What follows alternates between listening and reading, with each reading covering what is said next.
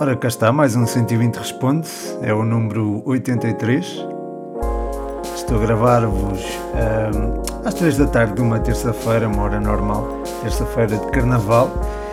E é uma terça-feira de uma semana interessante, na medida em que é a semana da primeira mão das meias finais da Taça de Portugal. Aliás, já fiz a antevisão no Patreon, aos dois jogos das meias finais da Taça de Portugal, ou aos dois jogos da primeira mão. Este será, claro está, um dos temas abordados no podcast, embora no Patreon seja abordado de forma mais incisiva.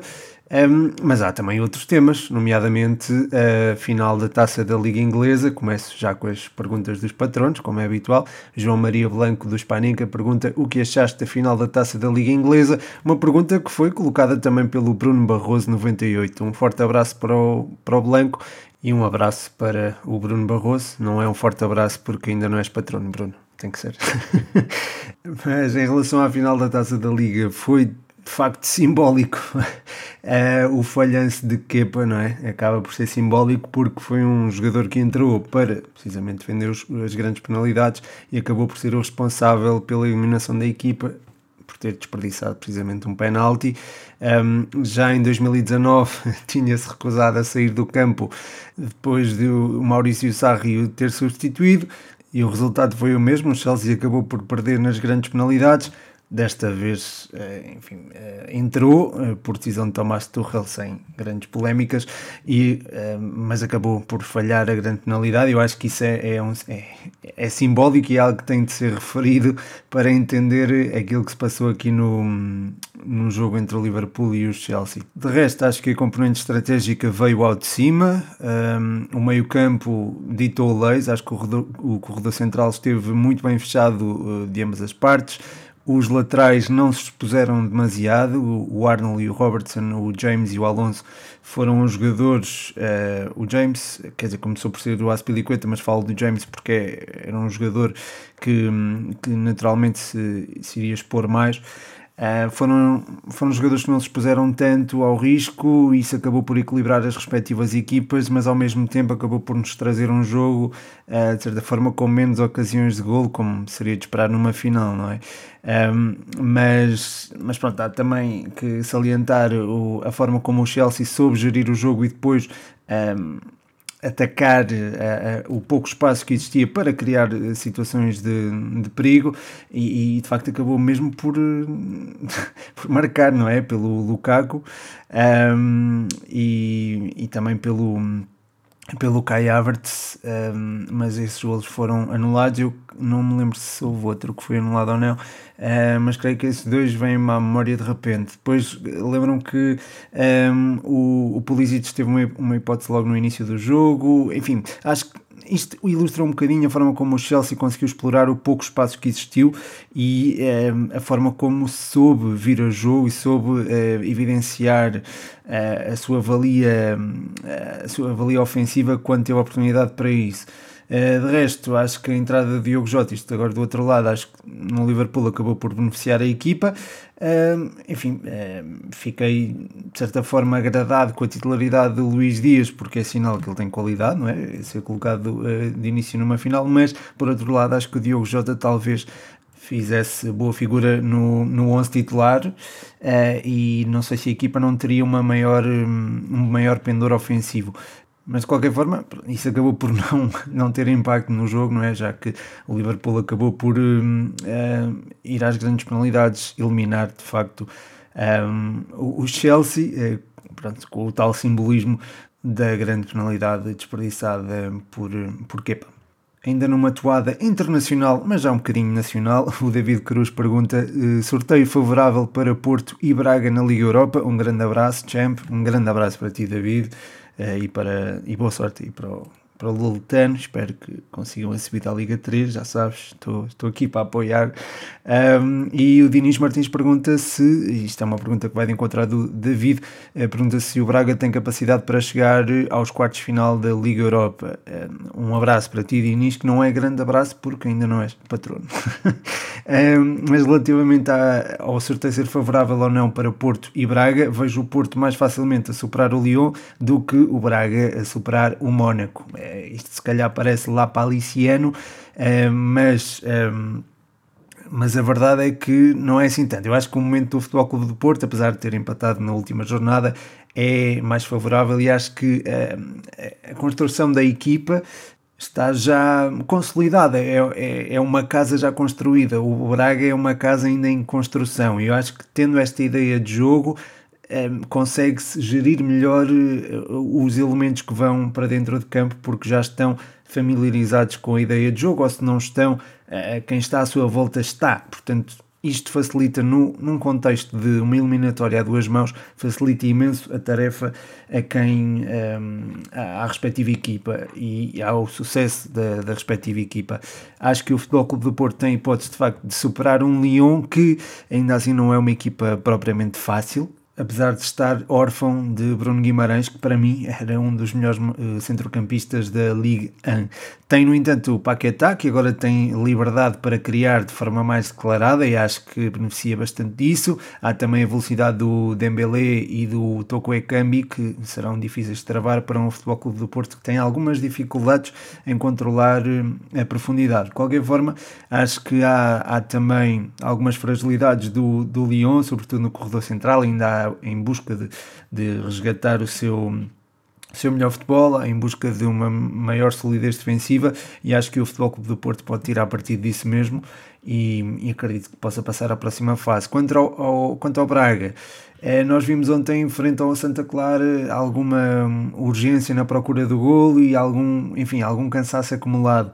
E, e lá está, acho que o problema do Braga é, é também este, é também a, a incapacidade de gerir estes momentos é certo que estamos a falar de uma das melhores equipas do Campeonato Português, é certo que estamos a falar de uma equipa que tem em Ricardo Horta um dos elementos mais influentes e, tem, e, e é um jogador que pode de facto decidir um jogo, eh, mesmo num contexto de, de grande dificuldade, como será este caso da eliminatória frente ao Mónaco, mas é preciso ter em conta que o Mónaco tem, enfim, tem uma.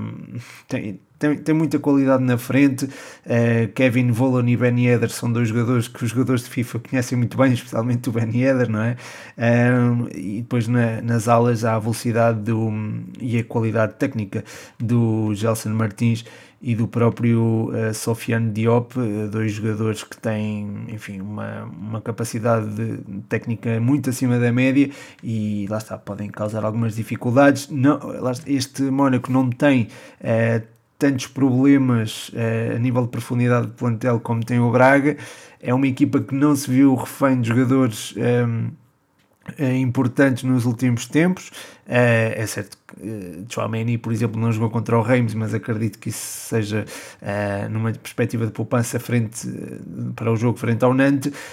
no entanto, há aqui um fator que pode beneficiar o Braga, que é o facto de o Mónaco ainda estar presente não só na, na Liga Europa, mas também na, na Taça de França. E, e, tem também uma palavra a dizer no campeonato, ao contrário do Braga, que está, quer dizer, eu ia dizer que está isolado no quarto lugar, mas não é bem assim. Um, mas, mas o Mónaco tem, de facto, tem, tem que lutar por, o, por os lugares europeus e é uma equipa que tem esse objetivo, portanto está, está longe disso e tem que lutar por isso. O Braga está mais ou menos isolado no quarto lugar, há uma ilha entre o, entre o terceiro classificado e o quinto, apesar do Gil Vicente estar a aproximar bastante. Um, e enfim, mantendo o Braga uma distância relativamente confortável, são 4 pontos neste momento, acredito que possa olhar para o jogo da, da Liga Europa como absolutamente, ou a eliminatória da Liga Europa como absolutamente prioritária e gerir a condição física dos seus atletas, até para não, enfim, para não existir aquele aquela indisponibilidade física de que Carlos Carvalhal tanto se lamenta e tanto se tem lamentado, portanto acho que há aqui possibilidade do, do Braga superar o Mónaco, tendo em conta precisamente uh, o excesso de jogos do seu adversário. A seguir, o, e por falar em Gil Vicente, estava aqui a acabar de falar em Gil Vicente, o André Rodrigues pergunta se Ricardo Soares pode chegar a outros patamares e diz que bem trabalhado está este Gil Vicente. E, e é verdade. André, um grande abraço para ti, muito obrigado pelo apoio.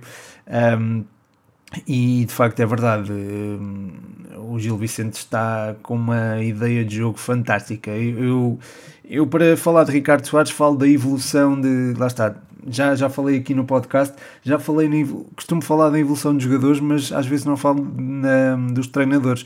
E, e, o Ricardo Soares era um treinador uh, na académica, por exemplo, uh, muito focado no processo defensivo, uh, muito com uma preocupação muito vincada na forma como a equipa defende, mas com o Gil Vicente teve o mérito de trabalhar a equipa de uma forma em que não se ressente do aspecto defensivo para potenciar os seus homens da frente. Eu acho que o Kanye Fujimoto é um exemplo é, cabal da capacidade do Ricardo Soares, eh, a forma como ele passou de, de ser um jogador de ala para um médio de, eh, com capacidade de, de, organizar e com uma disciplina tática também assinalável. É, acho que aqui é, é um mérito absoluto do Ricardo Soares e, e, depois a forma como se inclui também Pedrinho neste, neste meio campo do Gil Vicente é também, é, é, também fantástico.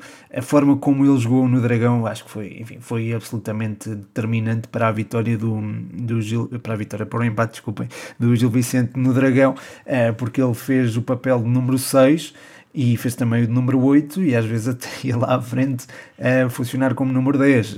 Foi sem dúvida alguma, a meu ver, o homem do jogo e pelo que vejo da votação do Patreon, eh, vai ser de facto o jogador da jornada e com, com todo o merecimento. Eu acho que há muito tempo que não via um jogador fazer uma exibição desta, desta dimensão uh, num contexto de num contexto de primeira liga e num contexto de uma equipa fora dos, dos quatro grandes quatro chamados grandes se incluirmos o Braga uh, depois há também a ter em conta o Samuelino, o, o Navarro e o Murilo. O Murilo agora está lesionado, tem jogado o Leoté, uh, mas acho que o Samuelino e o Fran Navarro são dois elementos fundamentais para o sucesso deste Gil Vicente a nível ofensivo e acho que um jogador não se desenvolve sozinho, há também o mérito do, do treinador. É certo que estes dois têm um talento enorme e acho que podem ir para outros patamares, mas um, o facto de Ricardo Soares os, o, o, ter, os ter trabalhado e o facto deste Gil Vicente estar tão bem trabalhado acaba por ajudar na evolução destes jogadores e acho que isto faz com que sim, com que Ricardo Soares tenha capacidade para chegar a outros patamares. A seguir, o João Mascote, também patrono, um forte abraço para ti, Mascote. Ele pergunta quem achas que passa à fase final da Liga 3 e pede também uma antevisão dos jogos decisivos da última jornada. Ele pede também aqui uma análise ao jogo da Briosa, algo que também é pedido aqui pelo Rocha, a quem eu mando um abraço, mando um forte abraço ao João Mascote, pelo facto de ser patrono, e um abraço ao Rocha, que ainda, ainda não é mas bem, quanto à Liga 3, uh, eh, olhando para a Série B é fácil olhar, a coisa está entre Vitória, Futebol Clube e Amora, porque o Leiria, o Alverca e o Torriense já se apuraram. Ora, curiosamente o Alverca e o Torriense vão enfrentar Vitória e Amora. Ora, o Vitória tem um ponto de vantagem, tem uh, o fator casa a seu favor, não é? Joga em casa no último jogo, enquanto que o Amora vai ao terreno do Torriense, que será bastante complicado. A verdade é que o Amora só tem de estar confiante neste momento. Venceu cinco jogos eh, de rajada e está em condições de discutir o apuramento para a fase de subida, algo que eh, talvez não fosse pensado há, há uns tempos atrás. Portanto, acredito que isto possa ser bastante renhido, mas acredito que jogando em casa talvez o Vitória leve a melhor. Agora, relativamente à Série A à zona norte, se preferirem, isto está aqui uma embrulhada. Eh, pode ser Braga B, São Joanense, Canelas, Vitória B, Lusitânia e Lourosa. Portanto, há aqui cinco equipas um, e dois, duas vagas, já que Oliveirense e Felgueira já garantiram a sua, a sua presença na zona de subida. Eu acho que o Braga B ocupará uma, desse, uma dessas posições, está em, está em terceiro lugar, tem 3 pontos para a zona fora do top 4 e enfim, eh, esses três pontos, lá está, pode até precisar de um empate, aliás, basta-lhe um empate para garantir essa qualificação, portanto acredito que sim, que jogando em casa frente a um São João de Ver que não está um, eh, em condições de lutar pela, pela zona de subida, um, eh, enfim, acho que o Braga se poderá superar. Uh, depois, acho que o jogo mais quentinho será o São Joanense Canelas, porque o São Joanense tem, uh, a São Joanense tem 34 pontos, o Canelas 33, estão ali numa disputa uh, acérrima pelo quarto lugar. Um, por fora, diria eu, correm Vitória B e Lusitânia Lourosa, à espera que haja um deslize por parte da São Joanense. Um, mas lá está, a São Joanense, enfim, um empate neste jogo é impensável para ambas as equipas, porque Vitória e Lourosa jogam os seus jogos e quererão garantir, certamente, eh, pronto, quererão garantir a vitória e procurarão fazê-lo. Acho que Vitória B se calhar tem mais possibilidade de o fazer, até porque vai enfrentar um Pevidem com apenas 7 pontos conquistados. Um, de qualquer forma, acho que é, será muito imprevisível. A Liga 3 tem-nos brindado com muito equilíbrio, uh, mas acredito que Vitória B possa superar ao Pevidem e depois uh, baralhar um bocadinho as contas. Depende muito do que acontecer na São Joanense Canelas. Eu acho que esse vai ser o jogo decisivo para apurar este top 4, mas acredito que seja uh, Felgueiras Oliveirense Braga B e, e, depois é aqui entre, entre estas equipas é muito difícil é, dizer quem, quem se pode ou quem não se pode apurar, mas qualquer uma que se apure é, provará certamente é, a qualidade que existe nesta Liga 3. quanto à, ao jogo da Briosa, foi, pronto, a Académica acabou por ser infeliz, mais uma vez, acontece-nos tudo, frente ao Académico Viseu acho que a equipa voltou a apresentar-se bem. Falta se calhar, e acho que senti-se um bocadinho uma, um fio de jogo mais claro, mas eu acho que isso também é, é próprio do momento que a equipa atravessa. Uh, a forma como reagiu, porém, dá-me alguma esperança de que as coisas possam mudar eventualmente mas é, é muito difícil explicar o que é que, que, se passa sem, enfim, sem tocarmos na questão da, da confiança, não é? A Académica eh, tem feito, por exemplo, os jogos frente ao Vila Franquense, eh, quer dizer, se calhar mais a primeira parte frente ao Vila Franquense, eh, mas os jogos frente ao Feirense, a primeira parte frente, frente ao, ao Vila Franquense, o jogo frente ao Estrela, Uh, e enfim, o próprio jogo com o Leixões também. Uh, estou, portanto, a excluir aqui o, o jogo com o Farense e o jogo contra o Vila Franquense.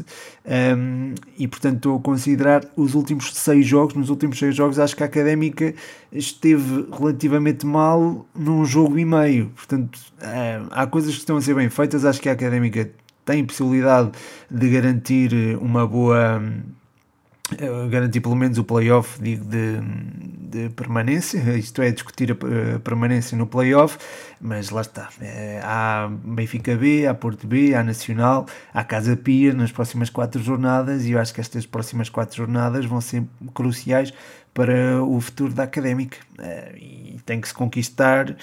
Eu diria que, enfim, os jogos em casa vão ser muito, muito complicados, mas acho que se tem que conquistar pelo menos duas vitórias nestes jogos, sob pena de uh, vermos fugir um, o, o próprio playoff, o próprio a zona de playoff de, de subida. Portanto, é isso. Temos que. Há que encostar caminho, digamos assim, há, há que pontuar e, lá está, e depois tentar vencer na Covilhã, que será a partir de um jogo decisivo, e depois o próprio jogo em Faro, não, em Faro não, em casa, na última jornada acho que também será muito importante, sendo que os jogos entre o jogo na Covilhã e o jogo cá em Coimbra, frente ao, ao Farense, serão jogos eh, também muito importantes, frente a Penafiel, Chaves, Mafra e Trofense, poderão ser jogos relativamente, relativamente eh, acessíveis face à altura do campeonato, já, já é numa reta final e a Académica poderá aqui pontuar e ganhar pontos muito importantes é, para depois enfrentar o Farense numa posição mais, é, enfim, mais tranquila, é muito difícil dizer, mas com, com maior folgo de confiança e, pronto, e tentar de facto garantir uh, o acesso ao playoff de, de manutenção. Uh, e pronto, acho que muito resumidamente é isso: é falar da confiança, porque acho que a competência e a qualidade está lá. Gostei muito de ver Costinho outra vez. Mimito acabou o jogo em sacrifício, não? É? era, um, era um central, era um médio de construção. enfim, acho que fez um jogo muito competente e revelou um espírito combativo interessante e acho que Acho que a académica, enfim, mantendo esta mentalidade, acho que as coisas podem correr bem. É preciso é pontuar nos próximos quatro jogos, um, pá, fazer pelo menos sete pontos. Acho que era muito importante. É muito difícil, frente aos adversários que são, mas acho que a académica tem capacidade para o fazer, tem equipa para o fazer. Um, acho, acho possível uh, fazê-lo e, e, pronto, estou, estou crente. Um, e pronto, o é, é falar apenas na, na, questão da confiança. Se a equipa embalar, conseguir aqui esses, esses tais 7 pontos era muito importante uh, para as ambições da académica e acho que atingindo essa marca, acredito que possamos uh, ambicionar uma, uma reta final uh, com maior esperança, pelo menos na, na manutenção. Virando aqui a agulha para a Primeira Liga, o Rodrigo Nóbrega faz aqui uma pergunta interessante. Pergunta: tirando os cinco primeiros, qual a equipa que pratica melhor futebol na Primeira Liga? É, obrigado, Rodrigo. Um abraço para ti. Uma pergunta de facto interessante, é, porque lá está, exclui aqui o Gil Vicente, que era a equipa que eu iria escolher caso tu falasses apenas do top 4. Uh, mas sim, acho que, dadas as circunstâncias atuais de cada uma das equipas, tenho gostado bastante do. E estamos a falar de momentos, não é? Não estamos a falar propriamente do, dos resultados que a equipa obteve ao longo da época. Acho que o estilo de jogo do Estoril e do Portimonense conheceu períodos muito ricos, mas acho que agora se está a esbater um bocadinho em virtude das ausências que as equipas tiveram, foram vítimas do próprio sucesso, não é? Uh, saiu o Chiquinho do Estoril e saiu a Ailton Boa Morte, saiu uh, o Beto, mas o Beto saiu no início da, da temporada, saiu o Fali Candé, que pronto, eram dois elementos muito importantes no, no Portimonense, e o Chiquinho era muito importante no Estoril, que também ficou sem o Miguel Crespo, é preciso sublinhá-lo.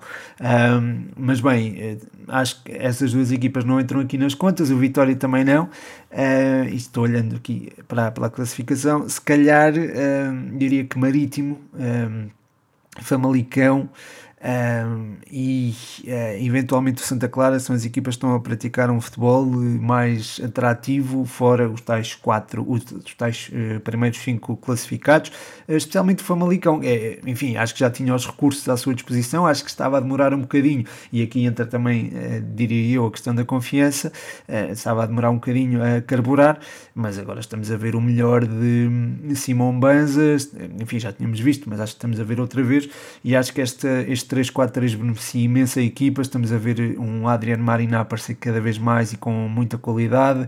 No flanco oposto, o Ivo Rodrigues também tem estado muito bem. E depois acho que os centrais sentem-se muito mais à vontade um, na, numa linha de 3 do que propriamente jogando só dois uh, deles, porque há o Alexandre Penetra, que é um miúdo que, que, está, uh, que se está a desenvolver e acho que é um miúdo que tem enorme potencial.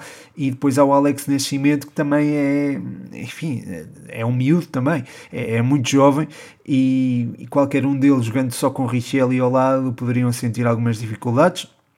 E acho que o Rui Pedro Silva fez bem em, em, usar aqui uma linha de 3 para também potenciar o desenvolvimento destes, destes miúdos. O meio-campo tem funcionado muito bem com o PP e o Charles Pickle, algo que já vinha a acontecer, e depois o João Carlos Teixeira tem aparecido um, ehm, de forma exímia neste Famalicão, é um dos, uh, dos jogadores em melhor forma na, na Primeira Liga, portanto acho que acho que, acho que se calhar. Uh, uh, punha aqui o Famalicão como a equipa que está a praticar o melhor futebol na Primeira Liga atualmente. Um, e por falar em Primeira Liga, há aqui uma pergunta também interessante do Itz Leandro 8 e também do Sassezine. Um, perguntam se, uh, se o campeonato está decidido, basicamente. O Itz Leandro pergunta se acho que se o Porto ganha hoje, isto foi no dia do, do empate com o Gil Vicente, pode decidir já o título. E o Sassezine pergunta se o campeonato já tem campeão, na tua opinião. Muito obrigado e um abraço para vocês. Um, é assim, o o nosso campeonato, como nós sabemos, tem muito pouca tolerância, uh, isto para quem luta pelo título, há perda de pontos, não é? Qualquer perda de pontos pode ser vital na luta pelo título. Um, e havendo um, uma distância tão grande uh, de 6 pontos uh, para, do Futebol Clube do Porto para o segundo lugar, o, o, o Sporting, acho que, enfim, torna-se difícil de, de, de, superar essa, ou de colmatar, aliás, essa, essa distância, uh, até porque o Futebol Clube do Porto está num momento muito bom, apenas eu pontos em quatro jogos. É certo que dois deles foram nos últimos três, nas últimas três partidas, mas uma delas foi frente ao Sporting. Um, empatou frente ao Gil Vicente, empatou também frente ao Sporting. Não me lembro qual foi o outro jogo em que perdeu pontos, agora assim de, de repente. Uh, mas de facto, este Futebol Clube do Porto tem, tem, uma equipa, tem uma equipa muito segura, tem uma ideia de jogo também bastante consistente. Ah, já sei, já lembro onde é que o Porto perdeu pontos, foi frente ao Marítimo, uh, nos Barreiros. Uh, e, aliás, o Sporting também perdeu, não é? Na última jornada. Portanto, um, enfim, é, o Futebol Clube do Porto perdeu pontos em campos difíceis e lá está, onde tinha se calhar margem de erro. E acho que essa. E acho que, enfim, vencendo o, o Gil Vicente, acho que seria ainda mais complicado manter essa vantagem. Um, empatando com o Gil Vicente e não perdendo pontos para o rival mais próximo que é o Sporting, acho que isso acaba por não, não ser propriamente grave para o Futebol Clube do Porto e acho que hum, acho que enfim, apesar de estar em 30 pontos em disputa acredito que o Futebol Clube do Porto mantenha a liderança e que seja campeão. Um, mas não diria que o título já está entregue. Eu acho que hum, um deslize eventual e também o facto de haver Liga Europa e também a Taça de Portugal onde Porto e Sporting se vão enfrentar acho que terá também um papel decisivo nisto e, enfim, a qualquer momento pode haver uma sequência menos conseguida, se bem que é difícil de imaginar este Futebol Clube do Porto com, com esta segurança a perder pontos de forma sucessiva, mas se calhar também não era esperado o empate frente ao Gil Vicente e aconteceu. De qualquer forma, eh, lá está, o excesso de competição, é o excesso de, de jogos que o Futebol Clube do Porto vai ter, pode ter uma influência também no, no desfecho do campeonato, uh, particularmente na luta com o Sporting pelo título. Também estão na luta pela. Um, ambos os clubes na luta pela Taça de Portugal e o Miguel 45431 pede aqui precisamente uma antevisão ao uh, Sporting Porto da da Taça de Portugal, uma pergunta que também posso enquadrar com a do Maxime Reinet, que pergunta se o Mafra pode mesmo sonhar com a Taça de Portugal. Ora, muito obrigado pelas perguntas, um abraço para vocês. Um, de facto, acho que vão ser dois jogos muito interessantes. Eu já tive a oportunidade de fazer a antevisão no Champcast, por isso não me vou alongar muito, até porque já estamos aqui quase na meia hora de podcast. Uh, mas mas em relação ao Porto Sporting, acho que vai ser um jogo mais fechadinho, com menos uh, oportunidades de, de, de golo uh, comparativamente com o jogo da, que tivemos no campeonato. Uh, acho que houve aspectos bons do jogo do campeonato e que devem ser salientados, nomeadamente no que toca a futebol, é propriamente dito. Uh, acho que agora poderá ser um bocadinho diferente porque é um jogo, lá está, é é um jogo a duas mãos. É certo que o Sporting, jogando em casa, quererá assumir o jogo, mas acho que também. Uh, também terá, correrá riscos, mas serão riscos muito, muito calculados. E sabemos como este Sporting sabe, sabe dosear essa, esses riscos. Relativamente ao Mafra, poder sonhar com a Taça de Portugal, eu acho que sim. Acho que estando nesta fase, qualquer equipa pode sonhar com a conquista da Taça de Portugal. Eh, a Académica venceu, o Aves venceu nos últimos anos, portanto acho que há, legitimidade para o Vitória também.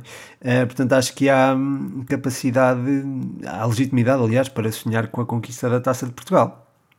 Se, se lá está, eh, se será uma equipa da segunda liga a vencê-la, isso já será um bocadinho mais complicado, mas pode acontecer e até seria bonito isso acontecer na perspectiva histórica, não é? Tendo em conta a perspectiva histórica da, da Taça de Portugal, acho que era bonito ver o Mafra vencer a, a, a prova, ou o próprio Tondela também.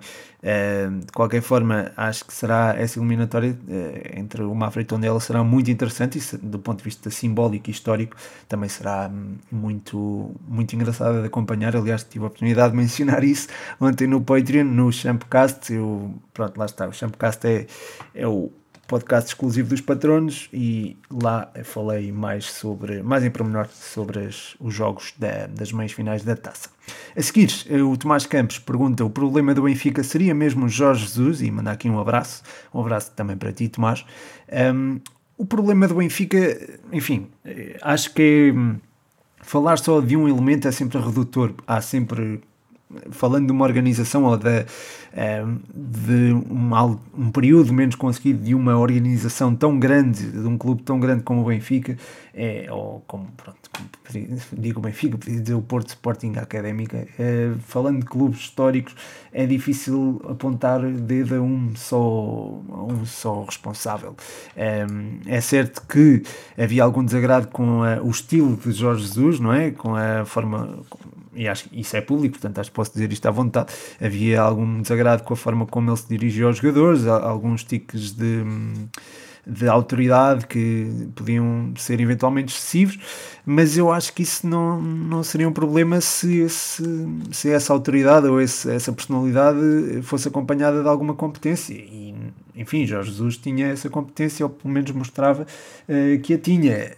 Um, mas pronto, lá está, se isso chegou a um ponto em que há lugar a uma ruptura de, com, com, com os jogadores e com a confiança do balneário, acho que não vai haver um despejo dos jogadores, não vai, não vai haver uma, uma saída coletiva do, dos jogadores, mas sim do próprio, sim do próprio treinador, e acho que foi isso mesmo que, que aconteceu. Um, agora, enfim, entre a saída de Jorge Jesus e o momento atual, acho que vimos um Benfica também com enfim, em processo de desenvolvimento, em processo de crescimento. Uh, Nelson Veríssimo optou por trazer as suas ideias e não por incorporar as de Jorge Jesus. Um, acho que seria benéfico fazer aqui uma mistura entre as duas. Optou pela sua, optou por uh, uh, implementar a sua ideologia de jogo. Acho que agora estão a ser vistos os resultados dessa mesma ideologia de jogo. A equipa está mais segura. Acho que agora já tem, já tem maior liberdade para atacar sem uh, preocupação com, ou com preocupação excessiva com o processo defensivo. Nelson Veríssimo encontrou em Gonçalo Ramos, acho que foi um elemento fundamental para, para este esquema esta formação, eh, já que o Gonçalo é, é um jogador que abrange o terreno todo, vemos-lo muitas vezes a dobrar o Grimaldo e, e esse, esse de facto é, é, é, um dos aspectos que o Benfica, onde o Benfica tinha mais vulnerabilidades, eh, depois de sair do, do tal do 3-4-3, por vezes tornava-se em 3-5-2. Portanto, acho, sim, acho que a integração de Gonçalo Ramos foi muito importante e, e o Benfica está agora a apresentar um futebol uh, muito, muito, ehm, enfim, muito, muito não, mas é um futebol relativamente interessante. Uh, o empate com o Ajax acho que veio dar muita confiança à equipa e acho que até pode superar mesmo o Ajax e apurar-se para os quartos final da, da Champions. Acho que seria muito interessante e pronto, colocar o foco na Champions seria muito interessante também para as cores portuguesas, uh, dependendo, claro, do, do sorteio que possa vir aí. Uh, de qualquer forma, respondendo diretamente e mais sucintamente à tua pergunta, Tomás, eu acho que não, acho que o problema não era apenas Jorge Jesus, acho que era mais, mais do que aquilo, mas acho que pelo que veio a público, acho que ele seria um dos problemas, uh, portanto, e acho que a decisão foi uh, de mitigar danos dentro do clube mais do que propriamente, uh, enfim, expulsá-lo da, da, da, do cargo de treinador. A seguir, o Afonso Santos, 99, eh, pergunta aqui, titular na seleção José Sá ou Rui Patrício? Uma pergunta também interessante. Um abraço, Afonso, e obrigado. Uh, José Sá tem revelado muita competência na baliza do Wolves, acho que é um dos nomes a ter em conta, sem dúvida alguma. Um, Rui Patrício será sempre um nome uh, para a nossa baliza, não é? para a baliza da seleção nacional. é inesquecível o, o dia, 10 de, dia 10 de julho de 2016. Um, acho que ele fez, fez um jogo absurdo. Uh, se bem que, a meu ver, o melhor em campo na altura foi o Pep, mas não interessa. Uh, mas acho que sim, acho que Rui Patrício será sempre um nome a ter em conta. António Lopes também, aliás, acho que neste momento até daria a titularidade a Anthony Lopes em, uh, ao invés de Rui Patrício.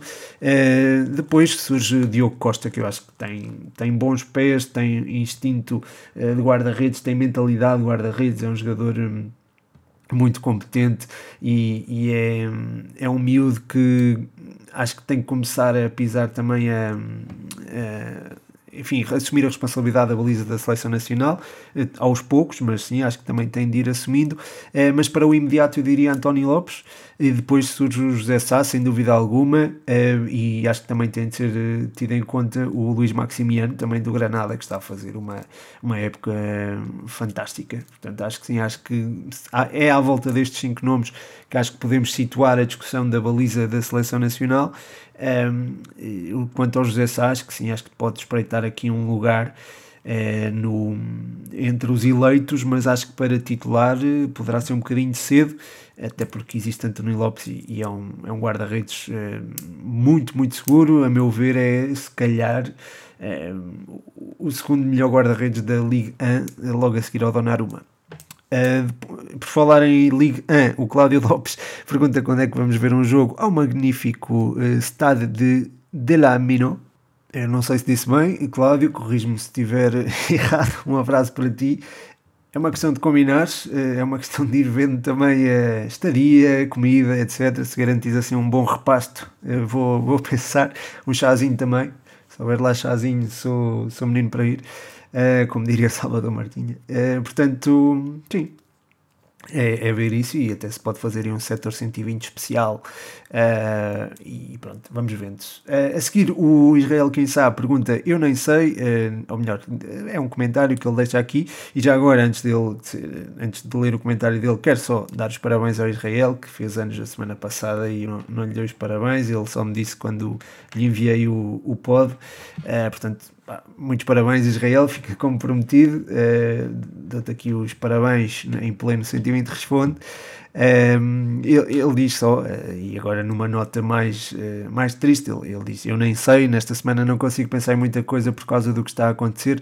Um, e, e é, uma, é, algo que também expressa o Eduardo Andrade, embora com uma pergunta, ele diz como esta situação toda como é que esta situação toda pode impactar o futebol daqui em diante, que princípios é que o futebol deve representar. É, muito obrigado pela vossa intervenção, de qualquer forma, Israel e Eduardo, pá, um forte abraço para vocês. Um, de facto, é, é lamentar toda esta situação, eu não... Ainda, ainda há meio da semana tive uma conversa com um amigo meu acerca disto e, e é...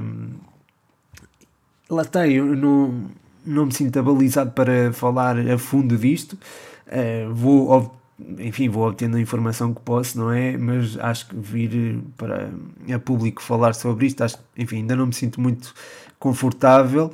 Uh, mas é obviamente que é de lamentar tudo aquilo que se está a passar na Ucrânia e enfim, foi, olha, foi, foi como eu acho foi aquilo que eu disse no, no Reels que eu publiquei acerca do Yaramchuk, é, aquele aplauso que ele recebeu, aquela, todo aquele momento, toda aquela comunhão foi emotiva e, e deu-nos, enfim, não parou a guerra, mas foi de certa forma uma ilustração daquilo que o futebol pode ser um, e, e enfim, restabelecer de certa forma a esperança na, na humanidade, digamos assim, porque este tipo de, de coisas, enfim, ter de existir guerras para para, para, para marcar uma posição é, é uma coisa que não, não compreendo como é que isso pode acontecer no século XXI e, e pronto, acho que posso, acho que disso eu posso falar. Agora mais aprofundadamente acho que não e relativamente só posso falar se calhar no papel que o futebol pode ter e acho que é mesmo esse, é, é fazer apelos. É, só podemos ir por aí e acho que quanto mais apelos houver, mais manifestações houver, acho que estaremos mais próximos, eh, estaremos mais unidos e, e acho que constituiremos uma frente de solidariedade que acho que nunca é demais e, e acho que pode efetivamente ajudar é, quem, quem está a sofrer neste momento. E lá está, não só isso, mas também ehm, todas as organizações envolvidas no apoio às pessoas que estão neste momento a, a passar dificuldades na Ucrânia. Um, Convido-vos a visitar um, a página ihelp underscore ukraine.pt uh, podem ajudar tem, tem várias informação tem muita informação sobre os postos onde se pode ajudar a Uh, as pessoas na Ucrânia, as pessoas uh, que estão a passar por dificuldades neste momento, portanto, uh, passem por lá. E P-E-L-P underscore U-K-R-A-I-N-E.pt. Passem lá para, para ajudar também um, e para saber como podem ajudar, estando em Portugal, um, como podem ajudar o povo ucraniano. E pronto, chega ao fim mais um 120 Responde, o número 83. Espero que tenham gostado, apesar de terminar aqui nesta nota mais eh, pesarosa. Aliás, não vai terminar nesta nota mais pesarosa, eh, porque vou aqui sondar-vos para uma, para um, uma nova uma ideia que eu tive que era, enfim, falar, fazer um podcast, ter um podcast meu, eh, não relacionado com futebol. Um podcast só, enfim, sobre experiências, sobre vida. Um, e, e o que é que vocês achavam disso? Eram, coisa, eram, eram meninos para ouvir ou é mais a, a questão futebolística que, que, pesa aqui? Pronto, deixo isto no ar uh, e, e, pronto, espero que tenham gostado. Muito obrigado a todos os que apoiam o projeto no Patreon, em patreon.com.br futebol120. Muito obrigado a todos os que ajudam deixando perguntas, deixando likes, eh, seguindo o, o, a página do Instagram, seguindo o TikTok, seguindo o Twitter, é, onde tenho estado mais ativo. E deixo também aqui um agradecimento especial ao João Catalão, o Champ Brioso, é, como, enfim, como está no nome, cada Champ Brioso recebe aqui uma, uma menção no, no podcast, fica aqui este miminho, digamos assim, é, e pronto. e pronto, um forte abraço malta, o meu nome é Pedro Machado e este foi mais um 120 Responde.